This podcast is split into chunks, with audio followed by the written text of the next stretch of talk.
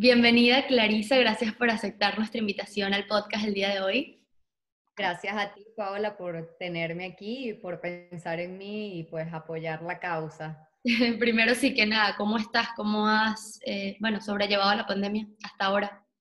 Bueno, hasta los momentos vamos a decir que bien, vamos a decir que he hecho uso pues de todas las estrategias y de todas las herramientas que he venido trabajando por mucho tiempo, las cuales son sumamente necesarias y sumamente útiles en momentos como estos, en momentos de crisis, en momentos de caos, porque la vida es así, la vida es dinámica y nunca sabemos qué es lo que va a pasar el día de mañana, ¿no? Y pero lo que, sí, lo que sí tenemos seguro es que en algún momento van a llegar los problemas, en algún momento van a llegar los conflictos y cada vez se hace más necesario pues contar con todas esas estrategias para poder hacerle frente a situaciones que no teníamos planificadas, que no teníamos pues organizadas y que de cierta manera eh, atentan contra, pues, contra nuestra integridad, no únicamente física, sino también emocional y, psicológica, y por eso es tan importante, pues, estar dotados de, de estas herramientas y de estas capacidades o estrategias. Sí, también es eso, importante estar preparados porque uno nunca sabe cuándo te llega el momento, bueno, no, quizás no esperábamos una pandemia, pero nunca sabemos cuándo llega eh, un evento inesperado. Es así, la vida, a ver, eh, ahorita es la pandemia, pero en otro momento puede ser una ruptura amorosa, puede ser la muerte de un ser querido, puede ser este, el emigrar a otro país, que nosotros los venezolanos pues nos hemos visto en la necesidad de irnos a otros países a buscar oportunidades, eso también representa duelos, eso representa situaciones difíciles a las que hay que hacerle frente y si no le hacemos frente de una manera adecuada, y de una manera correcta, pues terminamos a largo plazo desarrollando consecuencias muy negativas que pueden atentar contra nuestra salud, tanto física como emocional. Claro.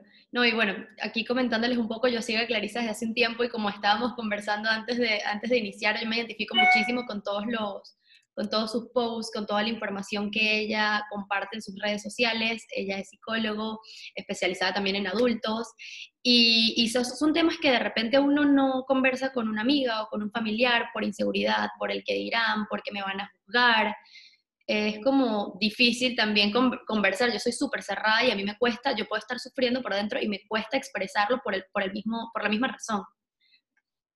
Claro, pero fíjate una cosa, Paula, que a veces yo también le digo a mis pacientes, inclusive a, mis personas cercanas, que a veces no podemos contarles, o sí podemos contarles y, a, a, modo de buscar un apoyo sentimental, pero muchas veces las personas que son cercanas a nosotras, que nos quieren, son dolientes de la situación por las que nosotros pasamos porque les duele nuestro dolor. Si realmente una persona te quiere, pues así como le alegra tu felicidad, pues le duele tu dolor. Y probablemente los consejos o la manera de abordar la situación de esa otra persona, pues no sea la más adecuada porque no es objetiva. Y por eso muchas veces necesitamos como esa otra perspectiva, esa persona que está fuera de la situación y, que vea pues lo que, lo que estás pasando desde un modo completamente objetivo, profesional, para que te pueda dar entonces una guía adecuada y, un apoyo realmente correcto que te permita a ti salir de, ese hueco emocional en el que estás o de esa situación particular que estás viviendo para poder conseguir entonces este, un beneficio y poder tener una vida funcional y una vida pues placentera. Claro, nunca va a ser una opinión neutra, siempre va a estar alguien bias, eh, el otro. Es así. Sí, bueno, en mi familia, de hecho, en mi, familia ver a un psicólogo para ellos era no, o sea, tú, tú, tú, tienes que aprender a resolver tus problemas, tú no te puedes depender de otro, pero ok, ¿cómo, cómo, cómo resuelvo un problema que tengo si no sé cómo identificarlo, no sé de dónde viene? Porque muchos, esto lo vamos a hablar, bueno, más adelante, pero sí muchos de los problemas quizás vienen, a raíz, tienen, vienen mucho más atrás y tienen una raíz totalmente diferente que uno a veces dice, ¿por qué me pasa esto? ¿Por qué me siento de esta forma? No, que uno mismo ni siquiera entiende qué es lo que está pasando. Exactamente, está completamente inconsciente. Y ojo, lo que tú dices es completamente cierto. El tema de ir a un psicólogo, pues es un tema todavía tabú, es un tema delicado. Cuando hablamos de trastornos mentales, pues la gente hace como un poco de distanciamiento con ese concepto porque suena como muy fuerte, muy duro, pero es una realidad y a muchas personas les sucede y, no es fin de mundo, así como, así como desarrollaste esa enfermedad, así como, bueno, aprendiste a pensar o a comportarte de una manera disfuncional, así mismo puedes revertir todo eso para conseguir un beneficio y pues para, para tener, como te dije, una vida placentera, una vida de disfrute y una vida de éxito, ¿no? Claro, yo sí, bueno, dinos tú un poco, yo siento que hay muchos, hay muchos problemas que uno no desarrolla, bueno, te lo pregunto a, ti, eh, desarrollas de pequeño por, por cosas que te pasaron en, en, el pasado o son de repente situaciones en el momento que, que te llevan a ser de esa forma? Bueno, mira, evidentemente cuando nosotros nacemos, nacemos con una carga genética, ¿ok? Y, nacemos con ciertos rasgos que nos predisponen a actuar de cierta manera. ¿Qué quiero decir con esto? Que cuando tú naces, tú tienes una carga genética este, que puede dictar si tú tienes un rasgo, por ejemplo, ansioso, si tú eres tendente a la depresión, si eres tendente a la agresividad, este, si eres tendente a la extroversión, eres una persona sociable, eres una persona amable, y como estos muchos otros rasgos que de cierta manera te predisponen a ti a actuar de una manera muy específica o determinada ante las circunstancias este, que se presenten en la vida. Pero este, aquí lo más importante es la experiencia que tú tienes. O sea, tú puedes ser predisponente, es como por ejemplo yo, yo puedo tener una predisposición a ser una persona ansiosa, porque mis padres capaz son unas personas ansiosas y mis abuelos son unas personas ansiosas y mis ancestros también. Entonces yo vengo con esa carga, pero yo estoy en la capacidad de no desarrollar eh, este rasgo a un nivel que me pueda producir pues un malestar mayor o me pueda perjudicar de una manera muy negativa o inclusive desarrollar un trastorno. ¿Por qué? Porque yo tengo la capacidad también, dependiendo de las experiencias del entorno, es decir, si tus papás no fomentan o tu entorno no fomenta este rasgo, tú no tienes por qué desarrollarlo de una manera negativa en un futuro. ¿Qué te quiero decir con esto? Que si, por ejemplo, desde el día en que yo nazco, eh, mis papás me decían, tú sí puedes lograrlo, tú eres buena para esto, mira qué bien se te da, qué sé yo, hacer deportes, o qué bueno dibujas, o me encanta cómo haces esto, y te felicitaban cada vez eh, que sacabas buenas notas en clases, y tus profesores también fomentaban todo esto y te reforzaban de una manera positiva, pues yo voy a crecer con una autoestima sana, yo voy a crecer este, con un tipo de patrones de pensamiento mucho más funcionales, mucho más adecuados, a que si, por ejemplo, desde el día que yo nazco, mis papás me dicen, no, es que tú no puedes lograr nada, es que eso es imposible, es que mira, tú no sirves para nada, es que tú no eres buena para eso, deja de bailar, que tú no tienes ni siquiera coordinación, que mal lo haces. ¿Cómo crezco yo? Crece con, todo lo que con una estima completamente deteriorada, este, crezco creyendo que yo no merezco nada, que yo no voy a lograr nada en la vida y pues eso también me va a hacer comportarme de una manera determinada. Entonces, es verdad que yo puedo tener ciertos rasgos, yo puedo como te dije, puedo ser tendente a, la depresión, entonces en momentos muy particulares, pues, este, tiendo a ponerme más triste que otras personas capaz, pero si a mí me enseñan a sobrellevar la tristeza, si a mí me enseñan a afrontar con las experiencias de la vida, me enseñan a afrontar pues los momentos difíciles, aunque yo sea tendente con ese rasgo de personalidad con el que yo nací, pues yo voy a saber solucionar, yo, porque mi actitud va a ser otra, porque los patrones de creencias y los patrones de comportamiento que yo he venido reforzando durante toda mi vida no me limitan y me ayudan a funcionar aún cuando hay conflictos, aún cuando hay problemas. Qué interesante. Y de hecho, hablando de este tema, el, el otro día estaba igual viendo un video en YouTube de lo importante que era cuando tú decretas cosas buenas en, en otra persona. O sea, lo que me estás diciendo, cuando desde chiquito te vienen diciendo tú eres merecedor, tú puedes lograr lo que quieras, tus profesores, tus maestros, todo, a cuando alguien también te dice tú no sirves para, para, no sirves para cantar, no sirves para, para estudiar. O sea, lo importante que es también tú decretar cosas en otra persona y cómo, por ejemplo... Claro, la cuestión está, la cuestión está en que si, por ejemplo, tus cuidadores o tus padres nunca les enseñaron a, pensar o actuar de una manera funcional, pues también es difícil que ellos te enseñen a ti a hacerlo, a menos que ellos se den cuenta, que sean conscientes de que, mira, a mí me enseñaron, por más de que yo crea que lo que a mí me enseñaron es, lo correcto, ¿por qué? Porque uno también cree que, que, lo que uno ve es lo que es, es lo adecuado, porque es lo que llevas toda la vida pues reforzando. Entonces, si, si, si tú no te das cuenta de esto y no eres responsable de cambiar lo que no te funciona, tú vas a repetir esos patrones de generación y en generación. Entonces, está en ti darte cuenta que aunque sea normal, lo que hayas aprendido no necesariamente es funcional y no necesariamente es adecuado. Y es más, a la gran mayoría de la persona de las personas, me atrevo a decir que un 99% de la población no los enseñan a pensar ni actuar de una manera correcta, ni de una manera funcional. Más bien todo lo contrario, lo que nos, nos crían como a través del miedo, a través de la angustia, a través de la paranoia, de que el mundo te, es malo, de que te van a hacer daño, de que no puedes confiar en nadie. Entonces, evidentemente, ¿cómo vas a crecer? Vas a crecer justamente así, reforzando todos estos patrones o todas estas redes de creencias, ¿ok? Y eso se va a, consolidar eh, en tu cerebro y bueno, a medida que pasa más tiempo, a medida que menos cuenta te das, es más difícil cambiar, porque eso se va haciendo cada vez más fuerte. Como no te lo enseñan, como no te lo enseñan, no, no creas conciencia de trabajar en eso.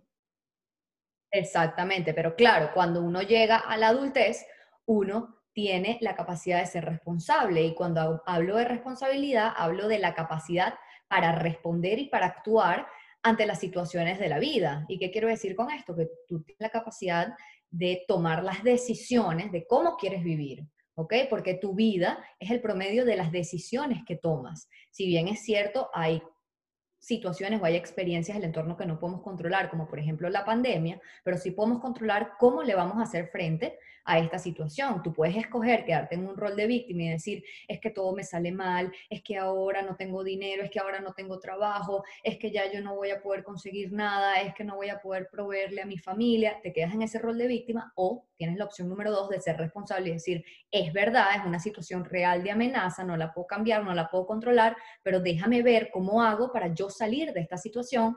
Y ahí empiezas a fomentar entonces un pensamiento creativo, un pensamiento flexible, que es lo más importante, que te permite adaptarte a las distintas situaciones que se presentan en la vida y por ende te lleva a buscar soluciones. ¿Por qué? Porque esa creatividad te lleva a no, no ves blanco o negro, sino que ves toda la escala de grises. ¿ok? Y, empiezas a entender que, que, hay más opciones de las que tú realmente crees que hay. Claro, y esto entra mucho en un post que tú pusiste, no en, eh, ¿cómo fue? No atraemos, no, no eres lo que, lo que quieres, sino lo que crees. Exactamente. Quiero, hablé mucho de sí. Exactamente, te explico más o menos. Este, nos, en, en, la vida, ¿ok? Este, nosotros vamos a traer lo que se parece a nosotros. ¿Por qué? Porque lo similar atrae a lo similar. Y esto, esto no va únicamente con a ver, e, esto se traduce a nivel general, es decir, tú vas a, traer lo similar en cuanto a pareja, tú vas a traer lo similar en cuanto a relaciones familiares, tú vas a traer lo que es igual a ti en cuanto a relaciones sociales, tus amigos, eh, en el ámbito laboral, en el ámbito, bueno, en todos los ámbitos de tu vida, tú vas a traer lo similar. Entonces, ¿qué pasa? Cuando tú empiezas a pedir este, a la vida o al universo en base a la carencia, como te estaba comentando con el rol de víctima, de es que yo no tengo nada y quisiera un trabajo, porque es que entonces, y, en ese rol de que todo te sale mal, de que todo juega en contra de ti, de que el mundo es tu peor enemigo, de que Dios te quiere fregar la vida, ¿ok? Tú estás pidiendo ahí en base a la carencia, ¿ok? Y eso es lo que la vida te va a dar a ti cambio, si tú pides eh, en base a la abundancia, a lo que tú tienes, eso mismo es lo que la vida te va a, a, dar, porque lo similar atrae lo similar. Entonces, ¿cuál es el trabajo aquí? Pues poder trabajar internamente en todo aquello que quieres ver afuera. Por ejemplo, esto es un ejemplo que le pongo muchísimo a mis pacientes en consulta este, que me dicen, no, es que yo estoy buscando pareja, es que no tengo y yo no sé cómo hacer y yo quiero, es que yo quiero una, persona que sea exitosa, este, que laboralmente le vaya muy bien, que tenga buenos ingresos, que sea responsable, que sea disciplinada, yo quiero una persona que sea deportista y bueno, pare de contar la lista de cosas que quiere esa persona, ¿no? Y yo le digo, ok, perfecto, es que tú lo puedes querer y tú lo puedes tener, pero vamos a evaluar algo tú tienes todas estas características que tú estás pidiendo. O sea, tú eres una persona responsable, eres exitosa, te va bien en el trabajo, este, a nivel financiero estás satisfecha, tienes salud, estás desarrollada personalmente, tienes autoestima. Ay, bueno, no, me faltan muchas cosas. Ok, empieza a trabajar eso que no tienes, ¿ok? Empieza a fomentarlo y cuando lo tengas, la vida te lo va a dar. Porque la vida te da lo que se parece a ti, ¿ok? Y por eso vemos tantas relaciones que no funcionan o tantas personas que están insatisfechas en sus trabajos. ¿Por qué? Porque son personas que no tienen autoestima, porque son personas que no saben lo que quieren y la vida les consigue algo igual a eso. La vida le, consigue, le, consigue personas que tampoco tienen autoestima, que tampoco este, tienen seguridad ni confianza en sí mismos, que tampoco son personas este, que tienen una vida satisfecha o, o, placentera ni que disfrutan. Entonces eso es lo que te van, eso es lo que te da la vida. Claro, no, no, es totalmente cierto. ¿Y cómo, y cómo empezamos nosotros, por ejemplo, a trabajar eh, en esto, a trabajar en nuestra autoestima? ¿Cómo hacemos para para mejorar de, una u otra forma eh, la forma en que, en, que nos vemos, porque es importante y de eso se trata todo. Yo siempre le digo, de eso... De, es que bueno, esa es la base, esa es la base de cómo vamos a desenvolvernos en el entorno, de cómo vamos a desenvolvernos en todos los ámbitos significativos de nuestra vida, ¿no? Entonces, el primer paso, para mí hay cuatro este, aspectos fundamentales al momento de trabajar autoestima. Bueno, déjame comentar un poquito qué es autoestima para quienes estén escuchando, pues, pues tengan este concepto bien claro. Cuando hablamos de autoestima, hablamos de amor propio, ¿ok? Hablamos de cuánto nos valoramos. Cuando hablamos de autoestima, este, colocamos en una balanza o colocamos en una ecuación, pues todos los aspectos que consideramos positivos o que tienen valor de nosotros y por otro lado, este, colocamos pues todas las debilidades o lo que creemos que debemos trabajar o nuestros vacíos o lo que queremos mejorar, ¿no? Y el resultado de la suma de eso, si es positivo, eso quiere decir que tienes una autoestima sana, una autoestima positiva, una autoestima este, consolidada y, saludable, ¿no? Pero si cuando tú sumas esto y te das cuenta que son muchas más este, las cosas que tú consideras que te faltan o las debilidades, pues nos damos cuenta que ahí hay un problema, hay que trabajar porque estamos hablando de una autoestima que está deteriorada. Tu autoconcepto no es real, ¿ok? Es un autoconcepto negativo. Entonces, ¿cuáles son los cuatro aspectos fundamentales para poder trabajar esto y para poder llegar a, a tener pues una autoestima sana, una autoestima consolidada y positiva? Pues el primero es el autoconocimiento. ¿Por qué? Porque yo no puedo querer algo que yo no conozco. necesito saber quién soy. Esa es la pregunta fundamental. ¿Quién soy? Y hay un ejercicio este, que yo le pongo muchísimo a mis pacientes en consultas y es, necesito que te describas, me hagas una lista de por lo menos 20 cualidades positivas. No quiero las negativas. Quiero 20 positivas. ¿Por qué? Porque cuando yo le pregunto las negativas, la lista, bueno, pare de contar, me pueden dar 50, ¿ok? Y cuando les pido las 20 positivas, me dicen, wow, Clarisa, eso es demasiado, yo no creo que ni llegue a 5. Bueno, no sé cómo vas a hacer, quiero que pienses bien y que me llegues a 20.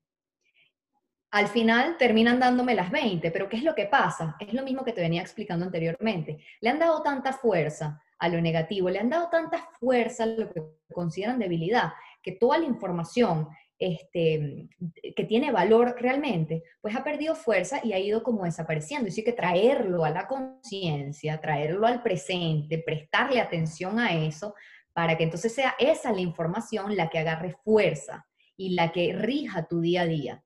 Que, que, es algo, eh, un ejercicio eh, que puede ayudar muchísimo en este proceso pues, de, autoconocimiento. Agarras esa misma lista de tus cualidades y la pegas en tu mesita de noche, la tienes en tu celular en un reminder, este, la pegas en el espejo cada vez que te vas a lavar los dientes o que te vas a lavar la cara o que te vas a maquillar, pues veas esas 20 cualidades y poco a poco vas creando un hábito y vas modificando la red de creencias, vas modificando esos pensamientos que te hacen creer que tú no vales, que te hacen creer que estás lleno de defectos y no de cualidades o, de valor, ¿no? lo fácil que es que en un momento... Lo fácil que es en un momento empieza un, un pensamiento negativo y ya, o sea, el, el, momento que le das permiso a uno, empieza otro y otro y otro, y así puedes pasarte todo el día en eso. Es así, eso se convierte en un círculo vicioso. Ahora bien, que es una cosa que me dicen mis pacientes, es que yo no puedo dejar de pensar, es que yo no quiero que dejen de pensar. el, cerebro, los pensamientos, todo está para estar ahí. La cosa está cuando le das tanta fuerza a esos pensamientos que te limitan y que no te funcionan. Entonces, ¿qué es lo que hay que hacer? Los que no te funcionan, déjalos ahí. Lo que necesito es que metas información que sí te funcione y que no te limite y que sí te permita lograr tus objetivos y tus metas en la vida. Entonces, ¿qué, ¿qué es lo que yo quiero que tú hagas? Bueno, dale fuerza a esta información que sí te sirve. Pero después este, de que tú te autoconoces, ese es el primer paso, porque después viene la autoaceptación, porque volvemos otra vez a, lo que dije anteriormente. Uno no puede querer algo que no conoce. Es como si yo te digo, Paola, este, te presento a mi prima lejana, se llama Patricia, este, tú no la puedes querer, tú no la conoces. Ah, que tú empieces a formar una relación con ella, entonces vayan a comer y salen a tomarse algo y tú le invitas a tu casa y ella se invita a tu casa y poco a poco se va creando esa relación de conocimiento, de conocer a esa otra persona y se va creando también ese sentimiento de cariño, este, de amistad, de amor que te hace realmente querer a esa otra persona porque ya la conoces. Exactamente lo mismo pasa con nosotros mismos. Si nosotros no nos conocemos y nosotros no nos aceptamos tal cual somos, pues es imposible que nos queramos. Entonces aquí hay dos preguntas que son fundamentales, que son, eh, ¿qué cosas de mí puedo cambiar? ¿Cuáles están en mi control? ¿Y qué cosas de mí debo aceptar tal cual son? Porque no todo lo podemos cambiar y eso tenemos que aceptarlo. Es como si, por ejemplo, yo te digo, yo mido 1,53 y es como si yo te digo, yo quisiera medir 1,70 para estar en el Miss Venezuela o para modelar en, en las pasarelas del Victoria's Secret es algo que tengo que aceptar. No tengo ni la estatura, ni tengo el, este, el, el, aspecto físico de, piernas largas, de brazos largos, no lo tengo porque soy baja, soy pequeña y soy así y eso lo tengo que aceptar tal cual es, porque eso no lo puedo cambiar. Adaptarlo a tu Ahora, exactamente, ahora yo me considero una persona que soy impaciente, por ejemplo, eso es algo que yo sí puedo trabajar, eso es algo que está en mi control. Entonces yo todos los días voy a trabajar en mi tolerancia, en mi paciencia para con los demás y para con el entorno. ¿Ok? Entonces, bueno, esos dos aspectos son bastante importantes y son básicos. Luego viene un tercer aspecto, este, que, tiene que ver con el cambio de discurso que nosotros tenemos con nosotros mismos y va muy de la mano con lo que venimos hablando. ¿Por qué? Porque muchas veces nosotros somos nuestros peores críticos, a veces le hablamos, nos hablamos a nosotros mismos peor que como le habláramos a nuestro peor enemigo. A veces yo le digo a mis pacientes, mira, eso que tú, me, tú te estás diciendo a ti mismo, tú se lo dirías a tu hermano, a tu hermana, a una persona que tú quieres mucho, a tu papá, a tu mamá, y me dicen, no, no, no, ni en broma, será para que se ofendan y, se pongan a llorar y esto es demasiado fuerte. ¿Y por qué te lo dices tú? Porque eres tan fuerte contigo. Entonces, tiene que haber un cambio de discurso. ¿Cómo viene este cambio de discurso? Introduciendo información nueva al cerebro, información valiosa, información real, ¿ok? Y información que te permita sentirte mucho mejor, porque de, la manera en como nosotros pensamos se van a producir las emociones y de las emociones se producen los comportamientos. Si yo todos los días me despierto y digo, es que yo no sirvo para nada y me veo al espejo y digo, hoy va a ser un día este, que no me va a servir de nada, que no voy a hacer nada bueno, ¿cómo te vas a sentir? Evidentemente la emoción característica es la frustración, la tristeza, ¿ok? Puede ser la ansiedad también. ¿Y cómo te vas a comportar? Bueno, vas al trabajo o, haces tus cosas pero sin motivación, sin energía, o te, quemas, te quedas en la cama acostada con la cobija hasta los ojos y entonces te aíslas, te distancias, te incapacita para actuar. Entonces, ves, como esa cadena, como todo surge del pensamiento. Exacto. si tú cambias esa, creencia... El pensamiento, la emoción y ya... La, emoción y la acción. Entonces, si por ejemplo me paro todos los días y digo, este, sí, la situación está difícil, pero yo soy una persona inteligente, soy responsable, soy capaz, este, yo voy a hacer todo lo posible para que el día de hoy salga lo mejor que pueda salir, este, me voy a comportar en pro de esto. ¿Cómo te vas a sentir? Te vas a sentir más motivada, te vas a sentir más contenta, más tranquila, más feliz, este, con mayor disfrute y por ende vas a actuar igual. Vas a actuar proactiva para conseguir esas metas. Entonces siempre hay que estar prestando atención a, esas creencias de base que son las que van a generar y las que van a desarrollar toda la cadena que viene después. ¿Ok? no te saltes al paso 10, espérate en el paso 1 y, y, analiza bien lo que, lo que, dónde estás poniendo tu atención. También se puede, también yo a veces trabajo con mis pacientes, el actuar para empezar a cambiar este, creencias. ¿En qué sentido? Vamos a poner un ejemplo súper básico. Eh, quieres, vamos a poner que, que, tú quieres adelgazar, que quieres estar mejor, que te quieres sentir mejor, más cómoda con tu cuerpo, más saludable, etcétera, etcétera. Este, pero tus pensamientos son de, ay, que soy una gorda, que soy horrible, que yo no sirvo para nada, que yo no sirvo para hacer dietas, que no sé qué, eso te va a generar una ansiedad mayor, una tristeza mayor y evidentemente va a perjudicar la manera que te comportas. Pero si yo comienzo también por el comportamiento y te digo, tú todos los días te vas a parar a las 7 de la mañana, 8 de la mañana, a la hora que sea, y vas a hacer ejercicio y vas a, mm, te vas a dedicar tiempo a ti, este, y te vas a maquillar o, qué sé yo, cualquier cosa que sea por ti, cualquier acción que sea para ti, eso automáticamente con el tiempo también va a cambiar las creencias. ¿Por qué? Porque tú vas a ver que si puedes hacer cosas que sí estás mejorando y automáticamente cambia el pensamiento. Entonces es una cuestión de ambos lados. Se puede atajar tanto por el pensamiento, claro, la mayoría de los casos y la mayoría de las veces es más importante atacar las creencias, ¿no? Pero muchas veces también funciona atacar el comportamiento, también funciona atacar la acción y comportarte de acuerdo a lo que quieres lograr para entonces este, modificar o generar unos pensamientos más adecuados y más reales. Ok, Ok, ya, ya, estoy, ya estoy aquí escuchando y tomando nota, voy a ver este video. claro, claro, Ay, bueno, sí, Clarisa, no, eh, nos diste demasiada información, demasiada información que voy a estar aquí, espero que a la gente también le sirva muchísimo eh, todo lo que, lo que conversamos el día de hoy. Me voy. Me encantó, gracias por tenerme aquí.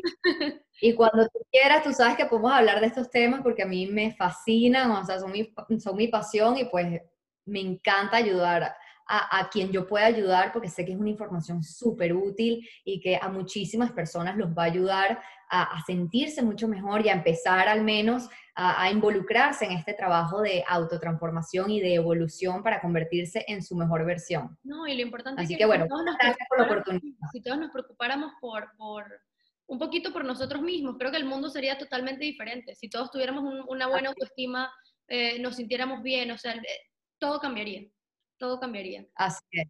Bueno, creo que fue Gandhi el que, el que dijo una frase que a mí me gusta mucho, que es, si tú quieres cambiar el mundo, empieza por cambiarte tú. El día que cambies tú, ya empieza a cambiar tu mundo. Entonces, si todo el mundo utilizara esta frase y la pusiera en práctica, como dices tú, el mundo fuera completamente distinto, el mundo fuera otro. Lo que pasa es que este, hay mucho analfabetismo a nivel emocional, este, hay mucha inconsciencia del ser humano, de lo que uno es, y pues eso lleva a lo que nos ha llevado el mundo el día de hoy. Claro, no, esperemos que, bueno, muchos avances, mucha, mucha tecnología, que nuestra, nuestra, hasta la educación cambie, esperemos, eh, en estos años, quién sabe. Pero bueno, gracias Clarisa, y bueno, eh, tus redes, tus redes, Psycho Clash, ¿cierto? Para que vayan a seguirla por allá también. Y bueno, igualmente lo dejaré en los comentarios. Sí, gracias. Bueno, igual nos, estamos viendo por esta vía. Muchos saludos. Gracias por acompañarnos.